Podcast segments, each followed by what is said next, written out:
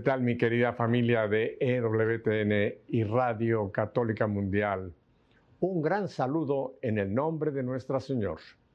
Bueno, hoy no tienen que abrocharse el cinturón, me refiero al cinturón de nuestra nave cuando viajamos a tantos países, ¿verdad?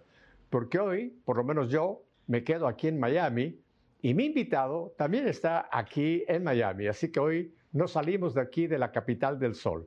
Así que presento sin más, uh, sin más preámbulos a mi invitado de esta tarde, Freddy Flores. Y ya hablaremos, ustedes en cuanto lo vean van a reconocerlo. Hola Freddy, ¿qué tal? Pepe, muy buenas tardes, ¿cómo estás? Qué alegría estar aquí con ustedes, admirador tuyo y de tu programa. Bendito Dios que me ha traído por acá. Muchas gracias por la invitación.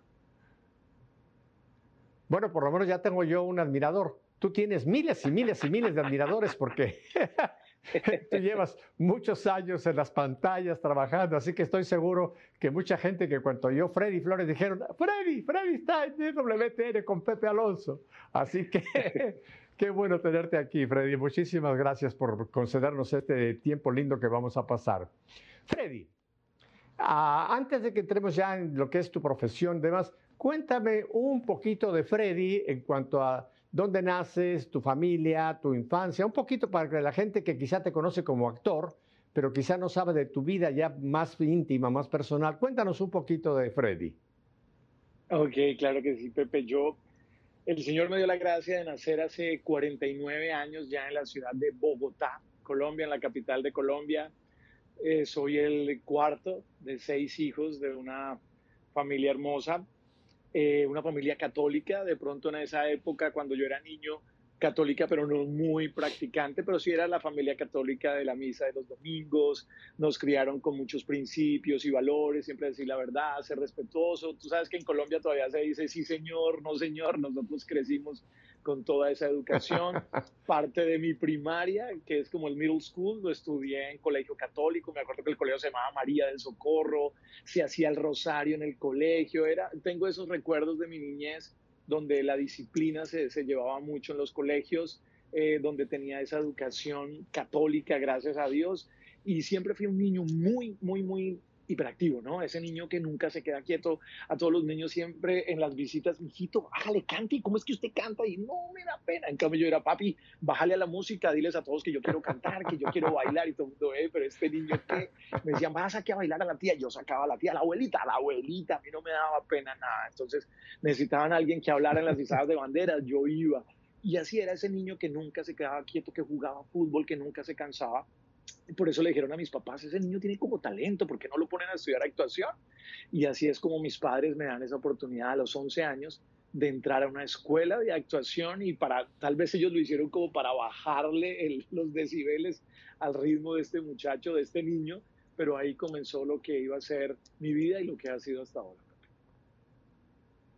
Déjame hacer una pregunta de los otros hermanos. Eh, eh, ¿Tú eras el más hiperactivo o, también algunos hermanos o hermanas también tenían así ese carácter eh, tan vivo que tú nos describes, Freddy? Yo creo que el único, me haces recordar unas cosas, el único que tenía esa, como esa vena artística que yo creo que viene de mi madre, que yo nunca fue artista, pero siempre se la vi, todavía la conserva, pero mis hermanos eran más inquietos que yo, pero el único artista, por decirlo de alguna manera, era yo, pero mis hermanos eran inquietos, terrible, mi casa era una locura, y mis hermanos eran mucho más intensos que yo, entonces lo de mi casa era en los niveles bastante altos. ¿Cuántas peleas tuviste con tus hermanos y hermanas? Tremendo, Pepe, porque éramos por parejas, ¿no? Entonces estaban las dos grandes entonces eran así, siempre peleaban esas dos. Después venía mi hermano Juan Carlos y yo, y éramos los dos así pegados. Y después venían las menores que eran mellizas, eran dos. Entonces éramos como por parejas y cuando no gritaba una pareja, gritaba la otra, entonces gritaba la otra. Pero de todos modos fue, fue maravilloso crecer en, en, el hogar, un hogar grande, en una familia grande. Siempre había algo que hacer y además siempre me acuerdo, eh, cuando hablo con mis amigos ahora, decimos, qué rico que nosotros crecimos en una infancia en que no había internet y no había celulares. Yo sé que eso son ventajas para muchísimas cosas, pero el no haber estos, estas tecnologías nos dio la gracia y la oportunidad de compartir muchísimo más con las personas. Los juegos eran más personalizados, se compartía mucho más, se la pasaba uno todo el día en el parque, se compartía muchísimo más a diferencia de ahora que es un poco como más individual y más con los aparatos electrónicos. Entonces, fue una maravilla haber crecido, haber nacido en los 70s, tener una infancia y adolescencia en los 80s fue maravilloso. Yo amo los 80s y los 90s. Oye, dos comentarios. Uno, así que los dos varones eran el sándwich, estaban entre las dos hembras y las otras dos. o sea, estaban en el medio. Me imagino, ya, ya me puedo imaginar entonces lo que puede haber sido esa dinámica de la familia. A lo mejor las dos de arriba apoyaban a las dos de abajo y entonces ustedes quedaban ahí a, fuego cruzado, como dicen en las batallas. Claro. Mi hermano era el jamón y yo era el queso y las, las rebanadas de pan eran las mujeres y nos tenían ahí en la mitad. Con mayonesa y todo lo que se le pone a un sándwich. Qué interesante. Freddy, acabas, acabas de tocar un punto que es una tremenda y triste realidad. Hoy día la tecnología y los padres que hemos permitido que esa tecnología se han robado la infancia de los niños. Tú lo sabes, aquí en Miami vivimos porque tú estás en la misma área geográfica, digamos aquí del sur de la Florida.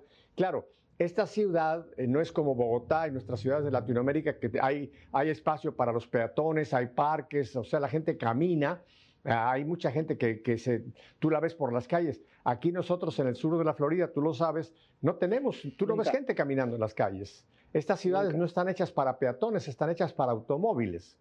Pero aún así, volviendo a nuestra realidad, yo nací en México y a mí me tocó una infancia muy parecida a la que tú dices. Eh, yo tengo bastantes más años que tú, casi, casi 30 eh, y algo por encima de tu edad. A mí me tocó, imagínate Freddy, cuando en México todavía no había llegado la televisión. Ya, ya, se había inventado la luz, ¿eh? No, no creas que soy tan, tan, tan, tan, tan viejito. ya se había inventado la radio. Pero la televisión todavía no había llegado a México, por lo menos hasta que yo tuve nueve años. Y yo me recuerdo, como tú mencionas, eh, nosotros fuimos seis también pero éramos más, estábamos más mezclados, niños, niñas, etc. Pero me acuerdo con mucho cariño, Freddy, lo que tú mencionas, me lo volviste a recordar, cómo se jugaba en aquel tiempo, cómo se iba a los parques, cómo realmente teníamos, teníamos entretenimiento sano, y, era, era, una, era una época feliz, ¿verdad? Nos levantábamos, hacíamos la tarea, la escuela, por acá, papá, en la tarde a jugar, y luego comer juntos. Eh, qué tesoro era esa vida de familia, Freddy, y qué triste que hoy día y creo que no solamente en Estados Unidos, me parece que en Latinoamérica también le hemos robado la infancia a, los niños. Los niños ya no tienen infancia, Freddy. Sí, y, no, era tan, no había tanta inseguridad, no era tan, tan, tan inseguro como ahora, ¿no? Yo me acuerdo que nosotros nos íbamos a las 7 para el parque cuando estábamos en vacaciones y de pronto nuestros padres decían, ¿dónde están? Están en el parque. Ahora tú crees que tú dejas 30 segundos a tu hijo solo? Tú, tú no le pierdes la mirada. Yo me voy al mall con mis hijos o algo y uno está pero tú no los descuidas cinco segundos, o sea, tú no puedes hacer así y dejarlos ahí, no se puede. En cambio, nosotros antes teníamos 10 años, 11 años y nos íbamos para el parque, hacíamos de todo. Va a ir a jugar con mis amigos en la cuadra, tú te ibas a jugar, no se veía lo de ahora. Y, y el mundo ha cambiado muchísimo y sobre todo hay muchas personas en el mundo también interesadas en, acabar, desafortunadamente, ¿no? Tristemente hay personas interesadas en acabar con esa infancia de los niños, ¿no? Por eso a veces tantas intenciones de sexualizar a los niños, empezarles a hablar de unas cosas que no tendrían por qué saber a una edad muy corta, eso me duele, siempre he estado en contra de eso. Eh, y, me, da mucho dolor porque tengo yo también, volvemos a los seis, yo tengo seis hijos, Pepe, y entonces uno dice, bueno, hay que cuidar a los niños y yo pienso que Ah, pero no se les puede ocultar en una burbuja. Sí, estoy de acuerdo, pero todo a su tiempo, cada cosa tiene su momento, su lugar. El, Señor es un Dios de orden. Qué importante que nosotros hagamos las cosas en orden. Yo no tengo por qué hablarle de sexo a un niño de tres años o preguntarle qué quiere ser, eh, eh, qué quiere ser o cómo se siente de acuerdo a su género. Esas son cosas que me parecen miedosas, la verdad. Estoy totalmente de acuerdo, Freddy. Y no es el tema de, este, de esta entrevista contigo, algún día quizá lo haremos, pero hoy día hay un ataque demoníaco, yo así lo pongo, un ataque demoníaco sobre la infancia, sobre la humanidad en general, pero estamos hablando de los niños. Hay un ataque demoníaco sobre la infancia. Hoy día en, muchos de nuestros sistemas escolares, estoy hablando de América, ¿eh? no estoy hablando de otros, en América, ya se ha infiltrado toda esta ideología de género dentro, dentro de los libros de los niños. Ya han hecho folletos para empezar a envenenar, porque eso no es ilustrar, eso no es enseñar, es envenenar a los niños a una edad en lo que algo que es interesante y importante conocer, pero como tú lo has dicho, hay etapas para esto. y sin embargo quieren que a los niños de 6, 7 años ya se les hable de sexo, se les hable de los órganos sexuales, se les hable de masturbación, de relaciones sexuales. Es horrendo, Freddy. Yo oro por los padres que están criando en este momento y oro por ti, porque tú eres uno de ellos, que están criando realmente eh, niños en este momento, porque es terrible la oleada de mal que está, ¿verdad? ¿Tú lo puedes percibir, Freddy, con los tuyos? Lo percibo muchísimo y nosotros, el Señor me ha dado la gracia de estar en un hogar donde lo más importante es Dios y queremos guiar a nuestros hijos y educarlos de acuerdo a lo que el Señor nos enseña. Gracias a Dios estamos en la Iglesia Católica que es tan clara en sus lineamientos de cómo debemos educar a nuestros hijos, de cómo se debe cuidar a la familia. Entonces con mi esposa somos muy cuidadosos con eso, pensamos que es importante la educación, entonces que el Señor nos dé la gracia. Por ejemplo, aquí en la Florida se puede llevar a los niños a un colegio católico también para que tengan esa educación y que no vayan a ser como contaminados con estas ideologías. Hay personas que a veces tienen que hacerlo eso, ponen en los colegios públicos y hay muchos que están contaminados de esto y, y, es muy difícil porque se vuelve una guerra después de los niños. Pero a mí me enseñaron esto, pero tú por qué dices eso si mi profesora dice esto? ¡Ah! No, uno lo que más quisiera es que los profesores y los papás vayan por el mismo camino, que sean un equipo que lleven por el mismo camino y por un solo camino a los niños. Yo creo que eso es bien importante. Yo lo he vivido, con mi esposa lo tenemos claro y le pedimos a Dios que nos dé la gracia de que siga siendo así. Cuéntame en la composición de tu familia, de tus seis, ¿cómo están? ¿Cuántos niños y niñas tienes? A ver, para que ahora conozcamos la familia de Freddy. Bueno, Pepe, yo tengo una niña de 14 años, que este año, si Dios quiere, va a cumplir 15. Tengo una niña de 13 años, la de 14, María José, tengo a Sara María, que tiene 13 años, ellas están en Medellín, y aquí en Miami conmigo están María Fernanda, que tiene 4, Agustín, que tiene 3, Clara María, que tiene 20 meses, y Antonia María, que tiene 3 mesecitos. Esos son mis hijitos, todas mis hijas son Marías, son cinco Marías y un Agustín. ya, ya, ya estaba yo contando estaba yo por hacerte este comentario. María siempre entró en el nombre de tus hijas, ya sea el primero o el segundo de los nombres, María. Es, lindo porque, oye, María es nuestra Madre Celestial, ¿no? Así que qué hermoso que tenemos a María como, como parte de nuestro nombre. El mío es, yo soy José Antonio y me alegro de tener a San José como mi patrono, porque es el esposo de María, ¿no? Menos mal que no me pusieron Mariano. soy José. Oye, Freddy, ahora volvemos a esa etapa tuya en donde, en donde entras pues ya a hacer tus estudios estos, eh, tus papás te ponen para, para, poder, eh, digamos, eh, formar esas actitudes o esas aptitudes que ya veían en ti. ¿Estudiabas esta parte de la, la escuela regular o ya empezaste solamente por la parte de la escuela de formación de arte? Yo esa formación de arte la tenía solamente los sábados, Pepe. Yo iba al colegio normalmente. Ah. Empecé a ir los sábados a una escuela de educación artística integral. Le llamaban integral porque en esa época, en esa escuela, por ejemplo, yo, yo tomé clases de actuación, de historia del teatro, danzas, ballet, títeres, pantomima, o sea, me enseñaban de todo, había un grupo de teatro, entonces no era, no era solamente actuación como hay algunas escuelas ahora, sino era educación integral en artes, era solamente los domingos y yo de lunes, perdón, los sábados y yo de lunes a viernes iba al colegio de forma normal. Ajá. Y, dentro de esa formación artística, ¿cuál era el, lugar donde tú tenías un poco más de aptitud? ¿La actuación, el canto, la danza? En fin, hay tantas formas en que se puede proyectar, ¿no? ¿Cuál fue, cuál fue la, senda que te brindó el arte? Muy buena pregunta, Pepe, porque imagínate que yo entro a esta escuela yo entro a esta escuela y entonces eh, era los sábados de 9 de la mañana a 1 de la tarde eran las clases. Y a la 1 de la tarde todos los niños se iban y se quedaban los del grupo de teatro. Eran como los que ya llevaban mucho tiempo y eran parte del elenco de la escuela y ellos tenían unas obras de teatro montadas.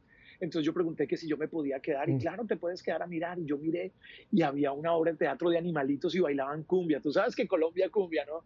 Croc, era uno de los sapitos bailando cumbia. Yo era, yo era sentado ahí porque me gusta mucho bailar y me movía. Y había un niño que no se movía muy bien, Pepe, imagínate, yo decía, no podía mover la cadera. Y la directora, Dios mío, ¿qué vamos a hacer? ¿Hay alguno que sepa mover la cadera, que pueda bailar cumbia? Y yo, eh, yo, tú, ¿cómo te llamas? Y yo, Freddy Flores. Bueno, ¿puedes venir aquí? Y yo, sí, señora. Imagínate, yo 11 añitos y me paré y cuando me ponen la cumbia y arranco yo, Pepe, ¡Huepa! A bailar. Y empieza la directora, ¡eso! Así es que se hace. Pues imagínate, me dolió mucho por este niño. Yo sé que no le causó nada, nada de alegría, pero me dijeron, este niño se va a quedar, ahora Freddy Flores va a ocupar el, el lugar de Jesús David, que se me olvida, espero que me haya perdonado, no era mi intención, pero ahí fácilmente lleva casi menos de dos meses y ya era parte del grupo de teatro y ahí empecé, cuando vieron que bailaba, también se dieron cuenta que tenía capacidad para la actuación y empecé a reemplazar al protagonista de las obras de teatro, entonces ahí arrancó un camino que me fue muy bien, gracias a Dios. ¿Cuál fue tu primera aparición en público, Freddy? Imagínate que fueron a la escuela a buscar un niño para un casting, eh, iban a hacer un casting para un, un, corto en cine que se llamaba La Gran Lección, nunca se me olvida. Y me dijeron, Freddy, el casting era, imagínate que vas una, ves una cantidad de gente corriendo por la calle, hay un grupo chismoseando, miras qué es lo que pasa y es tu papá que está debajo de un carro, me acuerdo, nunca se me olvida. Y yo hice la escena, yo, no, papá. A los ocho días me dijeron, Freddy Flores se queda con el personaje. Ese fue mi primer personaje. La primera, primera vez que gané dinero haciendo algo, me acuerdo, tenía, creo que iba a cumplir 12 años y ese fue mi primer papel, un corto en cine que se llamaba La Gran Lección. Oye, para la gente que no sabe mucho de las palabras que, del, cine, casting es como una prueba, ¿no? Traen a varios actores o varios posibles candidatos para, para ese determinado papel y los hacen, pues eso, a, eh, a, hacer, hacer la parte que, que, se les corresponde y el que la hace mejor es el que queda ya seleccionado. Así es, ¿verdad, Freddy? Así es, Pepe. Sí, señor, lo has dicho correctamente. Eso es lo que yo he hecho la mayor parte de mi vida, casting. ah, a mí no me hicieron el casting para meterme en EWTN. Fue Madre Angélica que un día dijo, quiero que Pepe haga un programa de televisión. Y, y sin más Bien. casting aquí estoy metido. ya 25 años aquí con nuestra fe en vivo. Qué bueno, qué alegría, Pepe. y a, aparte, aparte, de tu carrera artística, que vamos a hablar de ella, eh, tu carrera, digamos, pedagógica, eh, ¿en, qué, en, qué, ¿en qué línea te fuiste por los estudios, digamos, regulares? Imagínate, Pepe, que cuando yo empiezo a estudiar actuación y me iba muy bien en el grupo de teatro, hago el corto en cine, después hicieron otro casting para una novela que era el hijo de la protagonista, me gané el casting después de hacer esta novela, entonces me llamaron para hacer otro casting para un elenco de un programa infantil que era muy famoso en Colombia que se llamaba Pequeños Gigantes, me hicieron una prueba, quedé de una de protagonista en las nuevas series que comenzaban, todo eso pasó entre los 12 y 13 años, muy rápido, yo seguía estudiando muy juicioso, me iba muy bien en el colegio, pero entonces ya los viernes me daban permiso en el colegio, yo ya era el niño famoso del colegio, ya te imaginarás, ¿no?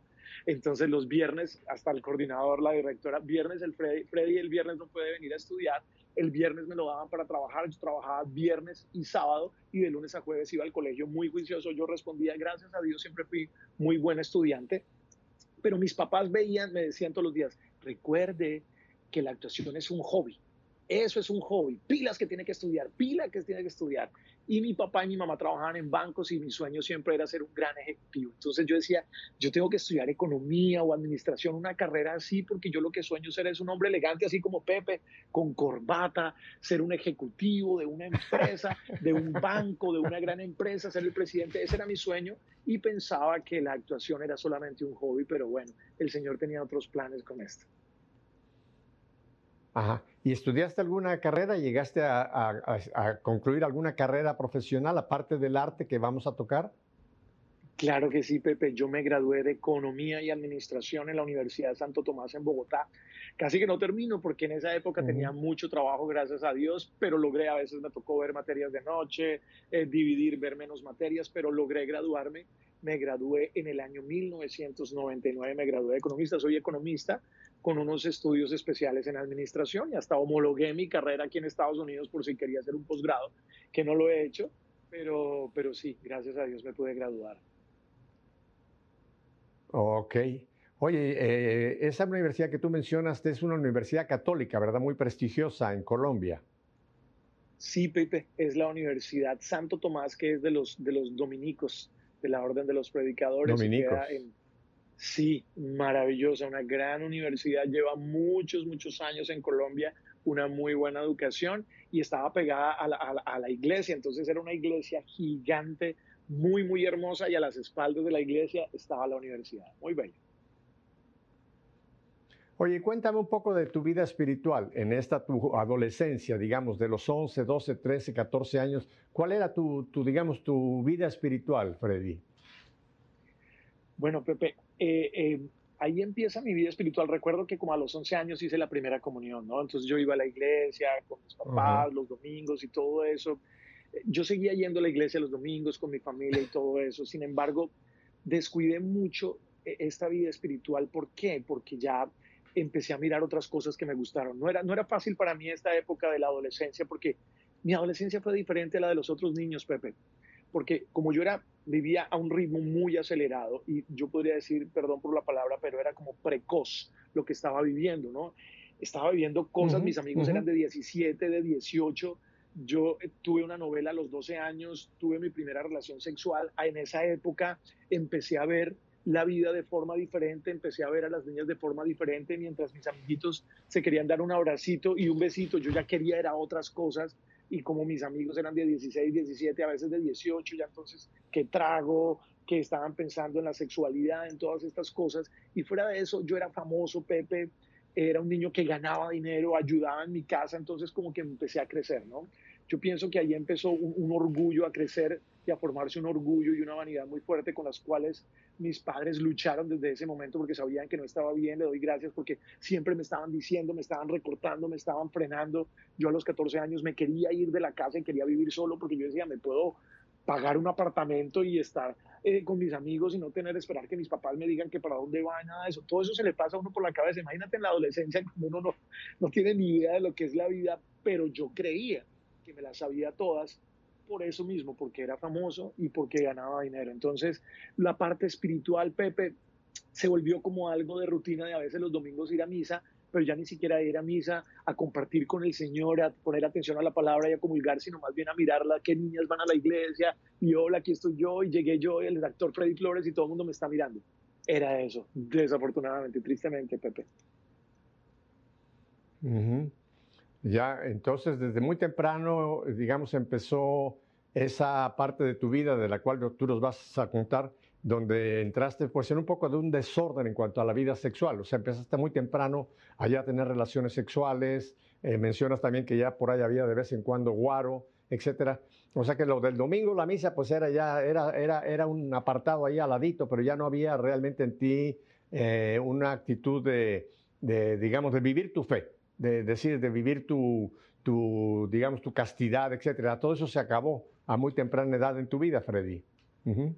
Se acabó muy temprano y, y, a medida, ahí sí como dice que el que empieza a orar deja de pecar y el que deja de orar empieza a pecar, ¿no? Es, eso es, es así, ¿no? Están, son, están contrarias. Entonces, así pasó conmigo, porque entonces me dediqué a vivir esta vida. Entonces, porque yo me convierto, Pepe, en ese adolescente, en ese muchacho que era la envidia de los demás. Todos mis amigos querían ser como yo.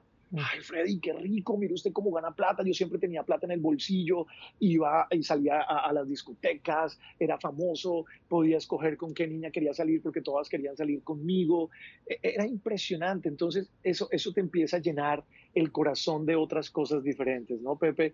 Entonces, e, empiezas a ver como las personas a veces por encima del hombro, a creerte mejor que los demás. Y, cuando empiezas a vivir una sexualidad desordenada y a tratar de vivir de los, no a tratar, sino a vivir solamente de los placeres, pues lo espiritual va perdiendo importancia, desafortunadamente. Entonces, cuando iba a algo espiritual era como de rutina, pero no me nacía realmente en el corazón. Realmente siempre mi prioridad se convirtió en, como decía un cantante vallenato que en paz descanse, Diomedes Díaz, que los colombianos saben quién es, tenía una canción que se llamaba Parranda, Ron y Mujer. Y así me la pasaba. Y yo decía que esa era mi vida, parrando Ron y mujer. Y como ganaba dinero, era famoso, era muy buen bailarín, eh, viajaba, tenía el dinero y lo hacía todo. Tuve carro desde muy joven. Entonces, imagínate, yo me la pasaba eso, rumbeando. Yo cuando me di cuenta, yo entré a la universidad a los 19, 20 años, yo, yo rumbeaba de martes a domingo. Creo que el único día que no salía a rumbear, a bailar, a tomar, eran los días lunes, pero de resto todos los otros días se convirtió en eso. Y, el centro de mi vida, yo siempre lo he dicho, por encima del trago y todo eso, fueron las mujeres. Lo que yo quería era estar siempre con una mujer. Eso era el centro. Donde estaban las mujeres, ahí estaba yo. Yo creo que eso fue lo que se volvió espiritualmente hablando como mi esclavitud. Fíjate qué, qué, astuto es el enemigo nuestro, el demonio, hay que mencionarlo por su nombre, Satanás, cómo a cada quien nos trata de volver en alguna forma eh, u otra, para apartarnos de nuestra relación con Dios, concretamente con Cristo el Señor, ¿no? Eh, en el caso tuyo, te llevó por una de las, de las avenidas más peligrosas, que es serán como dioses. ¿Te acuerdas que ese, ese, fue uno de los grandes pecados en, en toda la historia de la, de la humanidad? Desde Adán y Eva vemos cómo el demonio nos tienta para que seamos como dioses. O sea, quitamos al Dios en, con mayúscula y ponemos al Dios en minúscula, que es nuestro ego, ¿no? Entonces ya toda la vida empieza a circular en ese, en ese ego. Yo soy Dios, no, aunque uno no lo diga con esas palabras, pero realmente tratas de que eres tú, tú y solo tú, y todo el gozo es para ti, y todo el placer para ti, y todo tiene que complacer a ese, a ese Dios con minúsculas, ¿verdad, Freddy? que esa es la tentación sí, en la que el demonio te logró embullar fuertemente. Imagínate, Pepe, que ahora que lo dices tan claramente, en esa época no se hablaba mucho, estoy hablando hace muchos años, más de 30 años, no se hablaba mucho de la nueva era, ¿no? Ahora es que sabemos lo de la nueva era, pero ya estaba comenzando. Me acuerdo cuando veía a mis amigos que me ofrecían los libros de metafísica y del yo y que tú todo lo puedes. Hoy le venden a la gente que todo lo puedes, tú no necesitas de nada, todo está aquí, todo está en tu mente. A mí cuando me dicen todo está en tu mente, yo digo, ay, si todo está en tu mente, sáqueme hay 200 dólares que me hacen falta para pagar la cuota del carro, por favor, si todo está en la mente, ¿no? Porque yo digo, te le dicen todo está en la mente, todo lo puedes, todo tú lo que quieras lo puedes alcanzar. Y me acuerdo que en esa época yo decía, sí, o sea, tantas cosas de Dios, sí, yo creo en Dios, pero no como lo hace mi mamá y mi papá que se la pasan en la iglesia todo el día metidos y rezando el rosario. Yo, yo creo en Dios, yo creo en Dios, pero yo también creo que eso es una fuerza que hay dentro de uno que depende de lo que uno haga, ¿no? Eso depende de uno, si uno trabaja y uno hace no sé qué, tienes toda la razón, es el yo, es el yo y cuando dicen no le estamos diciendo tú eres Señor, sino yo soy y tú quedas ahí como al ladito. Somos nosotros manejando el taxi y el Señor va en la parte de atrás. Y no debería ser así. El Señor nos enseña, hasta Jesús mismo nos enseñó en el Padre Nuestro, hágase tu voluntad. O sea, nosotros estamos aquí es para hacer la voluntad de Dios, no para pedirle a Dios todo el tiempo que haga nuestra voluntad. Y cuando dejamos a Dios de lado, como yo lo hice en esa época, cuando Dios se vuelve solamente como un accesorio, como un adorno, como algo con lo que vivimos los fines de semana y lo visitamos una sola, una hora en la Santa Eucaristía, entonces es el mundo el que se adueña de ti, es el mundo el que te dice lo que tiene que hacer, lo que tienes que hacer, es el mundo el que dicta tus deseos, entonces lo que tú ya quieres es lo que quiere el mundo. Tú manejas las cosas como te las dice el mundo y cuando digo el mundo me, me refiero a como el ambiente de pecado, ¿no? Las personas cuando están alejadas de Dios y creemos que todo el poder lo tenemos nosotros, como tú le dijiste. Yo no necesito a Dios porque todo está aquí. ¿Para qué era una iglesia si yo me pongo a hacer yoga y yo hago meditación y yo encuentro mi paz y yo todo lo tengo? Yo no necesito a Dios. O sea, yo lo amo y creo que hay un Dios, pero yo no lo necesito. Cuánta mentira, cuánto engaño. Sí, sí. Porque nosotros, me encantan esas palabras esto, de Jesús cuando dijo, sin mí nada podéis. Sin mí nada pueden hacer, claro. La vida y los sarmientos es la famosa parábola de Lucas 15. Pero es interesante porque lo que tú mencionas veo que también estaba mezclada ya en tu vida todo lo que es la nueva era, ¿no? Parte de la nueva era es decir, Dios es, sí, Dios es un Dios, pero hay Dios dentro de mí. Entonces ya empezamos con esa, con esa, digamos, distorsión de lo que es el verdadero Dios, ¿no? Dios es Dios, Dios, Dios trabaja en mí, pero Dios no está, de, no soy parte, yo no, Dios no es parte de mí. En fin, hay toda esa mezcolanza, pero fíjate, Freddy, te tocó la época donde estaba muy fuerte la nueva era, que sigue siendo un gran peligro, porque atrás de eso nos lleva a, a, hacer nuestra propia religión, entre comillas. Hoy día lo que está terriblemente metido es lo que Papa Benedicto nos, nos avisó, alertó desde el principio casi de su papado, que nos dijo de la tiranía del relativismo. Hoy día, dentro incluso de católicos, Freddy, ha llegado esa tiranía del relativismo donde ya todo es relativo. Ya no hay leyes morales, ya no hay principios, ya no hay blanco y negro, no. sino todo es lo que yo considero. Tú tienes tu verdad, yo tengo mi verdad, yo decido lo que para mí es bueno, lo que para mí es malo, o sea, me hago mi propia, me hago mi propia vida y, y a, a, base de, de, mi yo. ¿Ves? Ese, esa tiranía del relativismo también está metida en todas partes hoy día, Freddy. Tú la has de haber vivido también, ¿no? Todo relativo. Ya el pecado sexual claro. ya no es pecado. No, está bien. Es parte de nuestra naturaleza el sexo. ¿Por qué va a ser pecado, no? Hace 50 años, si tú cumplías las cosas como la enseña la iglesia, eras un tipo honesto, un tipo correcto. Ahora tú tratas de hacer eso, ni siquiera perfecto, sino acercándote, eres un exagerado, eres un fanático, eres un extremista. Me acuerdo como me dijo una compañera de actuación un día en una mesa, en una novela que hacíamos, me dijo, por gente como tú, fanática, asesinan gente en el mundo. Me acuerdo que yo me quedé, porque yo le decía, sí, hay que pensar en la castidad, hay que respetar en los dos géneros, la familia, no sé qué, dijo, eso es puro odio. Ahora, cada vez que tú hablas de lo que te enseña Dios, te dicen que tú odias. O sea, es como que te, dijo mi mamá, un dicho muy chistoso, Pepe, perdón por lo popular, dice, te cambian la lengua por una chancleta, ¿no? Entonces, ahora todo lo que tú dices te lo cambia, ¿no? Es que yo amo, Dios es amor, no, pero cuando yo hablo de Dios me dicen, tú odias, eso es odio, eso es discriminación, es racismo. Y yo digo, un momento, no, es amor y estoy enseñando el amor y, y, el Señor me enseñó el amor a través de su iglesia y yo tomo la iglesia y aprendo a amar así porque por ahí me enseñó a amar el Señor.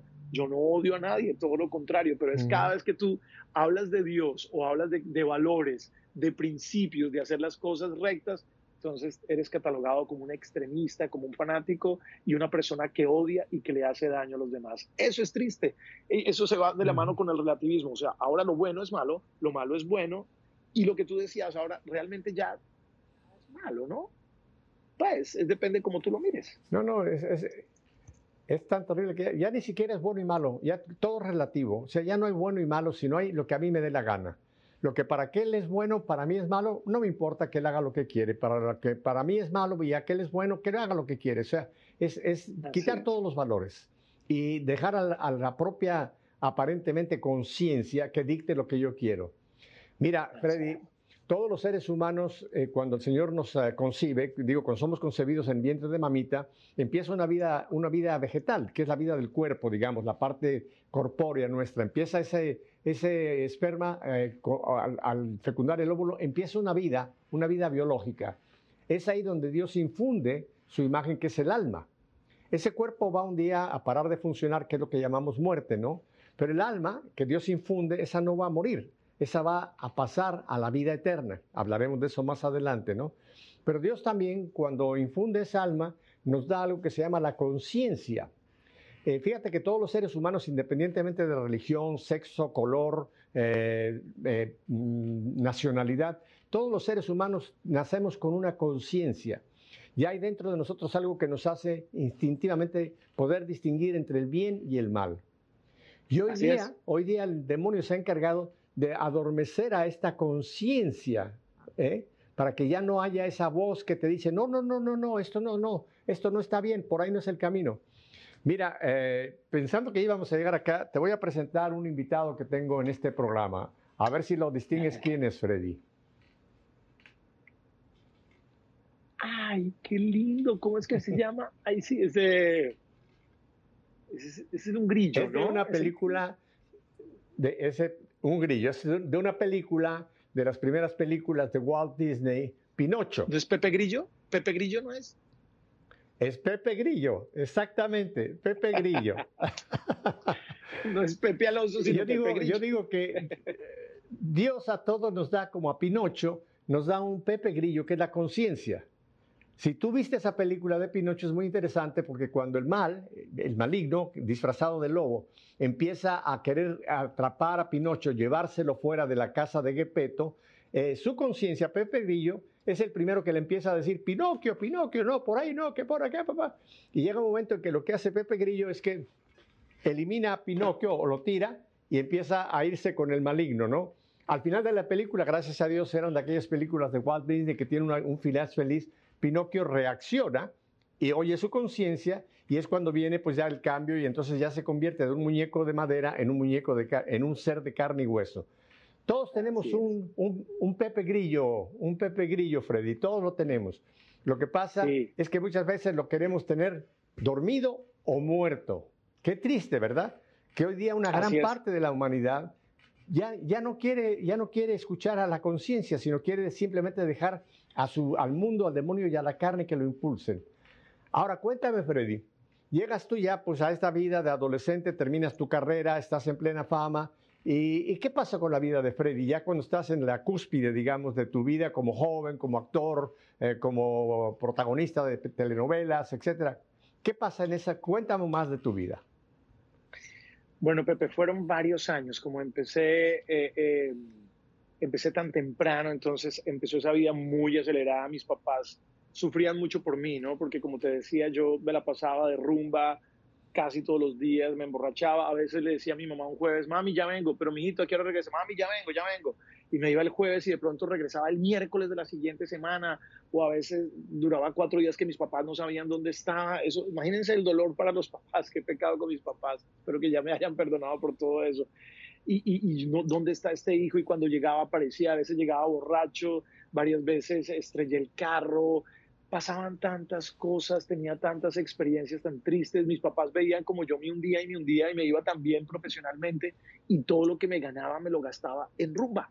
Yo me la pasaba de pronto un viernes, decía, ah, me voy para Cartagena, me iba para Cartagena y me gastaba un montón de dinero, me la pasaba rumbeando todo el fin de semana borracho, siempre buscando mujeres, Pepe. Eso fue siempre, me duele porque, porque uno cuando se vuelve tan mujeriego, tiene que engañar mucho a las mujeres y eso duele, ¿no? O sea, ahora lo veo distinto. Yo, yo tuve que decirles muchas mentiras, engañarlas a las mujeres, siempre los hombres las engañamos de esa manera para poder obtener lo que nosotros queremos y, y ahora ya lo veo de manera triste.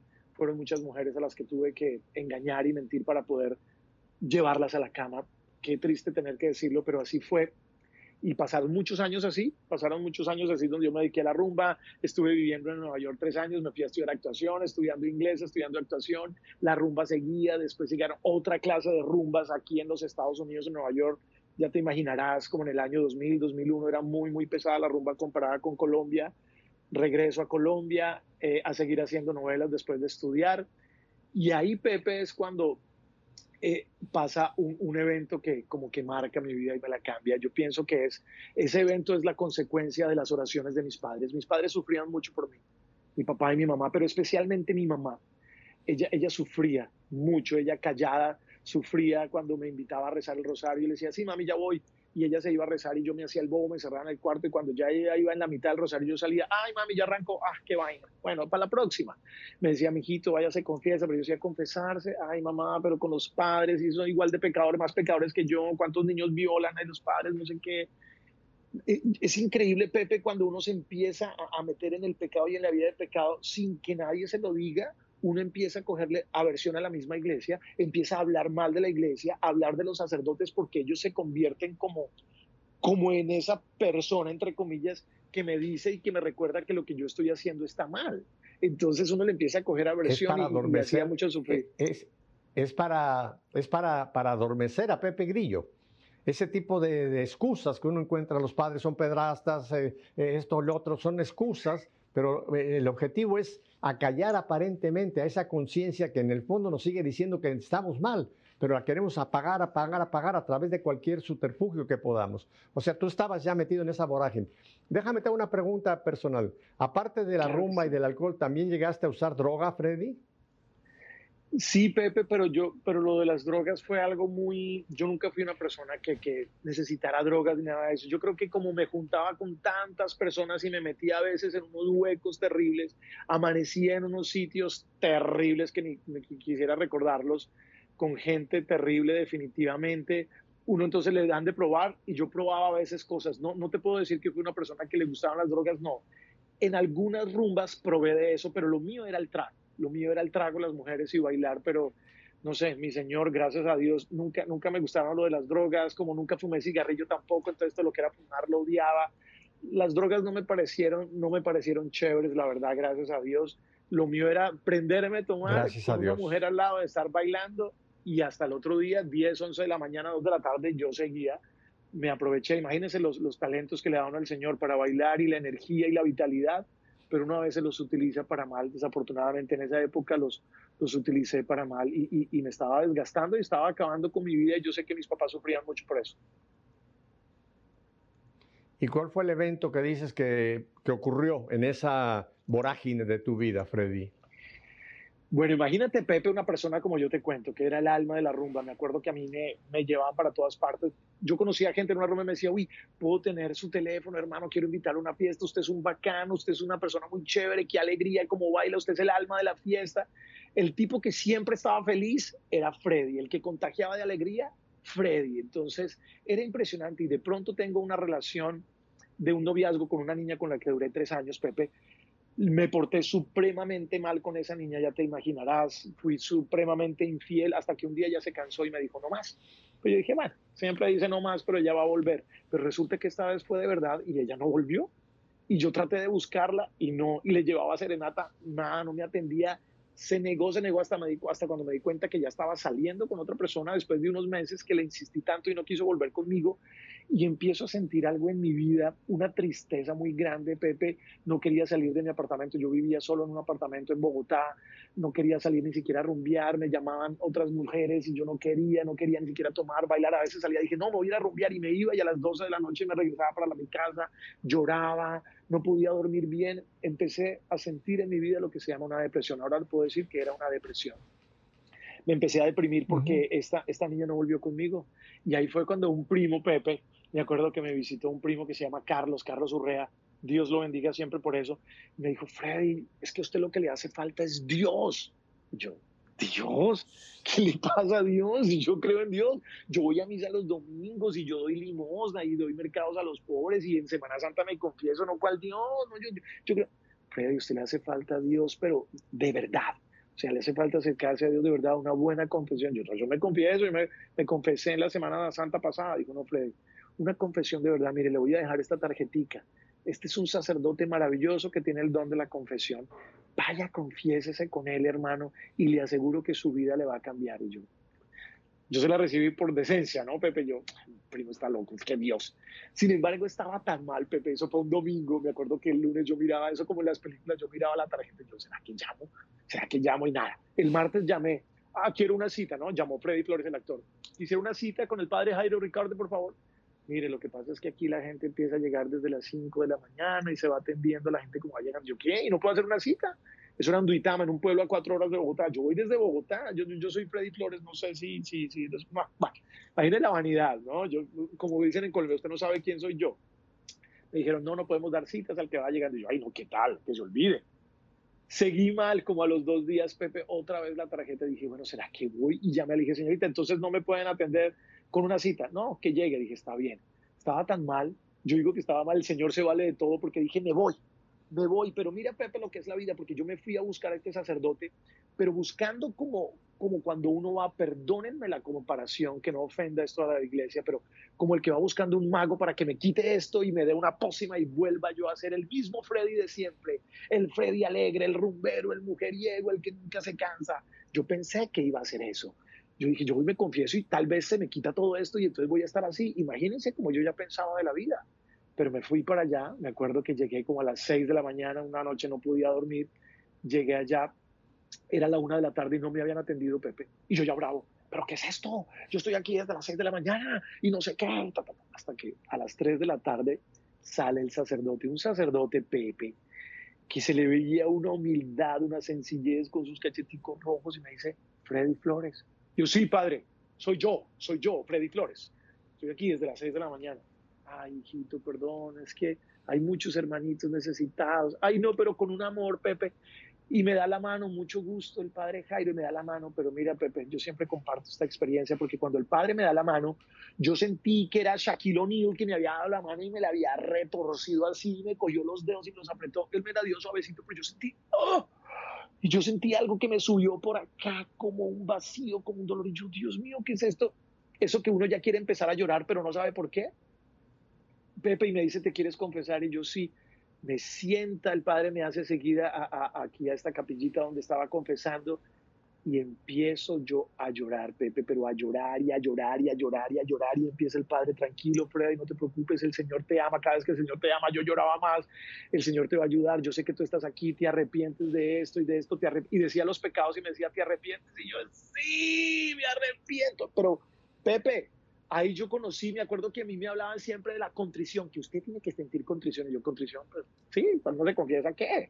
Mira, supe lo que era la contrición, era un dolor del pecado cada vez que el Padre decía unas cosas que yo hacía, te arrepientes, Señor, tu hijo se arrepiente. Yo solamente decía así, sentía un dolor tan fuerte, fue una confesión como de tres horas con una oración muy especial que me, dijo, me hizo este Padre. Y ahí, eso fue el 26 de mayo de 2005, nunca se me olvida.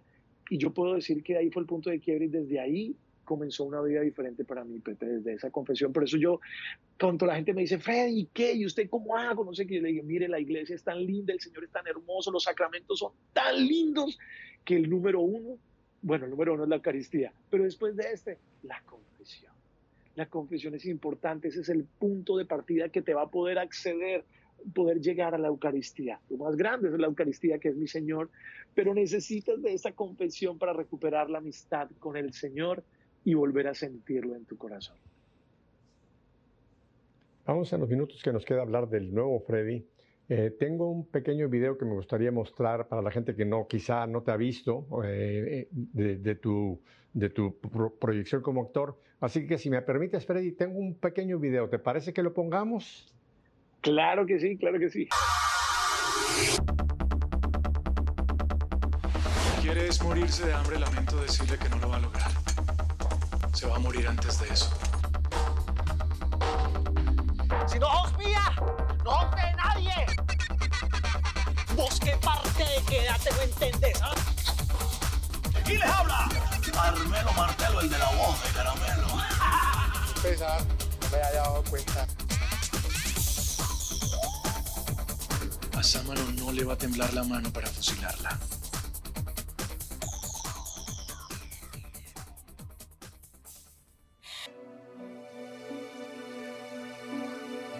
¿Y Ninfa qué? Ninfa. Lo que pasa es que, es que en la víspera de, nuestro matrimonio, Antonia fue a visitarme para, pues, para darme la despedida de soltero y. Y de esa despedida fue que, que nació Ninfa.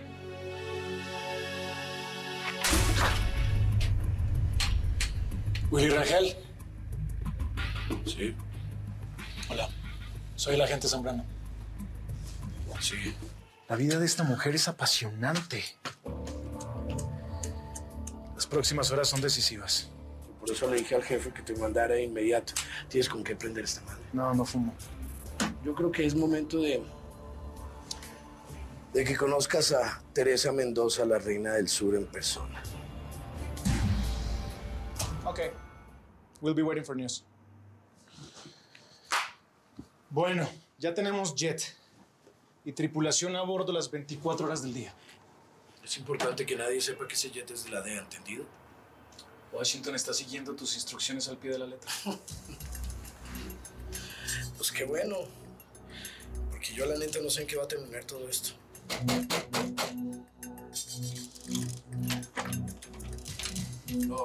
A lo tuyo, Martín. Vale. Siéntate y platicamos. ¿Y este quién es? Es un amigo. Fernando, te presento a Pablo Flores, comisario antidrogas de la Costa del Sol. Encantado. Otro capullo de la DEA. Estoy preguntando por mi Juana. Porque es que a mí me enseñaron que los hombres son los que cuidan a las mujeres y no al revés. Tiago, ¿qué tiene que ver todo esto con la hombría? Yo hubiera preferido que ese hombre me matara. O yo lo hubiera matado a él antes de dejar que te pusiera un dedo encima, Juana. Ahora resulta que al final de la cuenta, la culpa también es mía. Pues cuánto me duele, mi querido agente del respeto y el orden.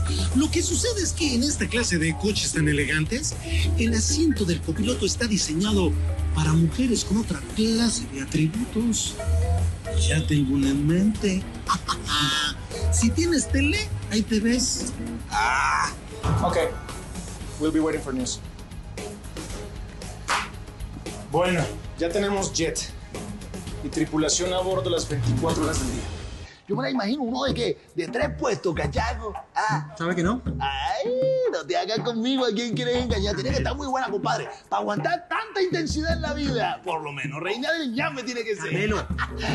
Gracias. Ey, cachaco, mucho gusto. No. Bueno, Freddy, uh, ya hemos visto, ya hemos visto a Freddy actuando. Ahora yo quisiera, Freddy, en este pequeño espacio que me queda, que tú nos hables de esa familia. Nos has dicho que tienes seis. Cuéntame un poco de tu familia. Bueno, Pepe, después de que comienza ese, ese, cambio en mi vida, ¿no?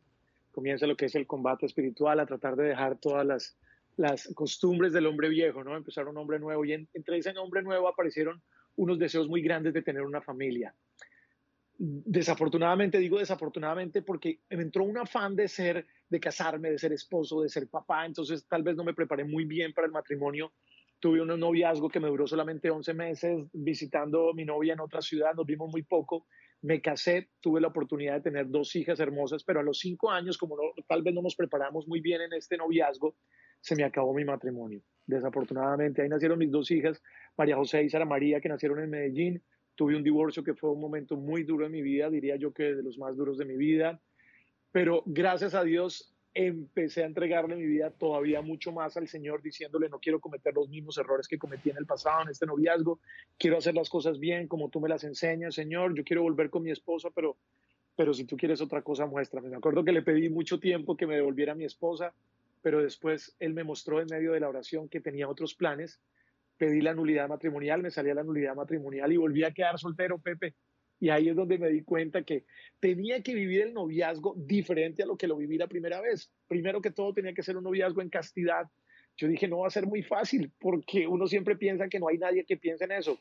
Pero sí hay gente, yo siempre le digo a la gente, a veces me dicen los jóvenes, pero es que no hay. Yo le digo, sí hay, sí hay, pero no los vas a encontrar en las discotecas y en esos sitios, ¿no?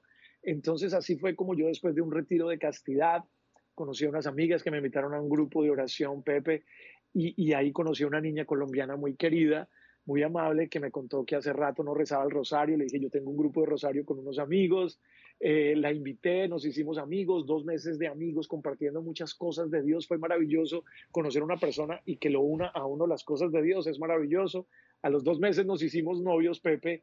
A los dos años nos casamos y te puedo decir que el Señor cumple sus promesas después de dos años de un noviazgo en castidad.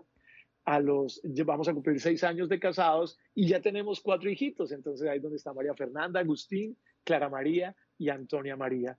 El Señor cumple sus promesas. Uno a veces cree que eso nunca va a llegar, que las personas no existen, pero siempre le digo a las personas, usted haga las cosas como el Señor se las enseña, dele tiempo al Señor, póngale su corazón en sus manos, que el Señor va a poner ese corazón en las manos de que Él tenga pensado. Él siempre tiene una persona eh, eh, perfecta para ti. Rápidamente, para las personas que quizá oyeron que tuviste su primer matrimonio y después un segundo, acuérdense que usó la palabra nulidad, no anulidad, sino nulidad. Y es que la iglesia, eh, cuando hay una situación de un matrimonio que se rompe, analiza si realmente hubo sacramento o no hubo sacramento. En el caso tuyo, Freddy, obviamente no hubo sacramento porque ni tú ni ella estaban preparados. Se casaron, pero no había esa conciencia. Entonces la iglesia dice, no hubo sacramento. Y es cuando entonces dice nulo, o sea, no existió. Y es cuando tú quedas ya como soltero y puedes volver a contraer, como en el caso tuyo, una segunda intención o un segundo matrimonio, pero ya con la conciencia de lo que estás haciendo. Freddy, y en los pocos minutos que me quedan ya dentro de esta realidad tuya, un padre de seis, las dos chicas en Colombia, las cuatro aquí contigo y tu esposa aquí en, Estados Unidos, eh, ¿tú has continuado con tu carrera de actor? ¿Continúas eh, haciendo novelas? ¿Cuál es ahora tu, tu proyección como profesional? Sí, Pepe, yo he hecho como cuatro novelas aquí en los Estados Unidos, eh, cuatro novelas y una serie con Telemundo. La última la terminé en febrero del año pasado, no he arrancado, pero yo tengo otro trabajo hace más de 20 años que se llama la locución comercial. Aquí le dicen voice over. Yo hago voces para comerciales. Entonces, últimamente me ha ido muy bien en este trabajo y yo, yo siempre pienso que es el Señor llevándome, porque si me voy a hacer una novela, eso toma mucho tiempo, uno tiene que viajar, tiene que estar por fuera de casa y tal vez no podría darle tiempo a estos niños. En cambio, ahora tengo la locución comercial, Pepe, que yo voy a veces en la semana voy un día o dos días a trabajar un par de horas o tres horas y ya, y el resto del tiempo la paso aquí en mi casa. Entonces el Señor provee para mi familia a través de este trabajo que es como actuar detrás de los micrófonos y también tengo el tiempo para criar a mis hijitos, que me parece a mí que es lo más importante, sobre todo ahora que están pequeños. Yo por, desde el principio de, de este programa me di cuenta de que tú tienes tu rosario en la mano. Eh, me da esto a entender de que tú ahora vives tu fe. Ahora tienes una relación con el Señor, una relación con la iglesia del Señor, una relación con los sacramentos. O sea que la rumba y, el, y todo aquel relajo con las chicas, eso se acabó. Tú ahora le eres fiel a tu esposa, eres un hombre que estás viviendo tu, tu castidad, porque la castidad no quiere decir no tener relaciones. Tú tienes un matrimonio donde es perfectamente válido tener relaciones, pero ya no fuera del matrimonio. O sea que tu vida ahora entró en un orden nuevo, ¿verdad, Freddy? Sí, sí, Pepe, y recuerdo que, que Marino Restrepo, que ha sido una persona que me ha ayudado tanto espiritualmente, Marino Restrepo, que tiene su comunidad de peregrinos del amor, me decía, Freddy, tú tienes, mi consejo es que vivas, una vida de parroquial, que seas el, el párroco, no sino un parroquiano sencillo, de vida sacramental, de santísimo, de rosario, si puedes de misa diaria. Eso es lo que tú tienes que hacer. Vive, sé fiel al Señor, que el Señor es mucho más fiel y Él te va a ir llevando. Y esa es la vida que yo llevo, Pepe. Créeme que ya no me dan ganas de estar rumbeando, yo ya no veo que quiero viajar y hacer muchísimas cosas. Si pasan las cosas bien, está perfecto. Y si no, está bien, ya no le digo al Señor, Señor, tengo este casting, dame ese trabajo, dame ese trabajo. Le digo, Señor, ahí está este casting. ¿Tú quieres ese trabajo para mí? Bien. Y si no, está bien. Porque yo ya sé que si yo vivo en gracia en el Señor, todo lo que me pase es porque el Señor lo quiere y el Señor es un Padre amoroso que quiere lo mejor para mí. Entonces, todo lo que me pase, así a veces sea a mí como raro o misterioso, yo digo, esto es lo que el Señor quiere, no tengo por qué perder la paz. Yo le digo, Jesús, yo confío en ti.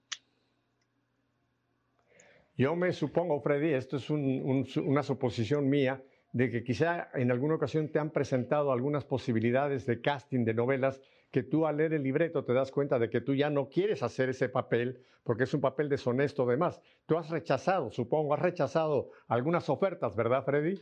Sí, tengo dos ejemplos para mostrarte de eso. El primero, el primero fue en uno que era un, un soldado que era homosexual y, se acostaba con medio batallón y yo cuando le hice el libreto dije, oh my God, no, ni siquiera voy a presentar casting para esto. Le dije a mi manager, no, yo no puedo presentar casting para esto.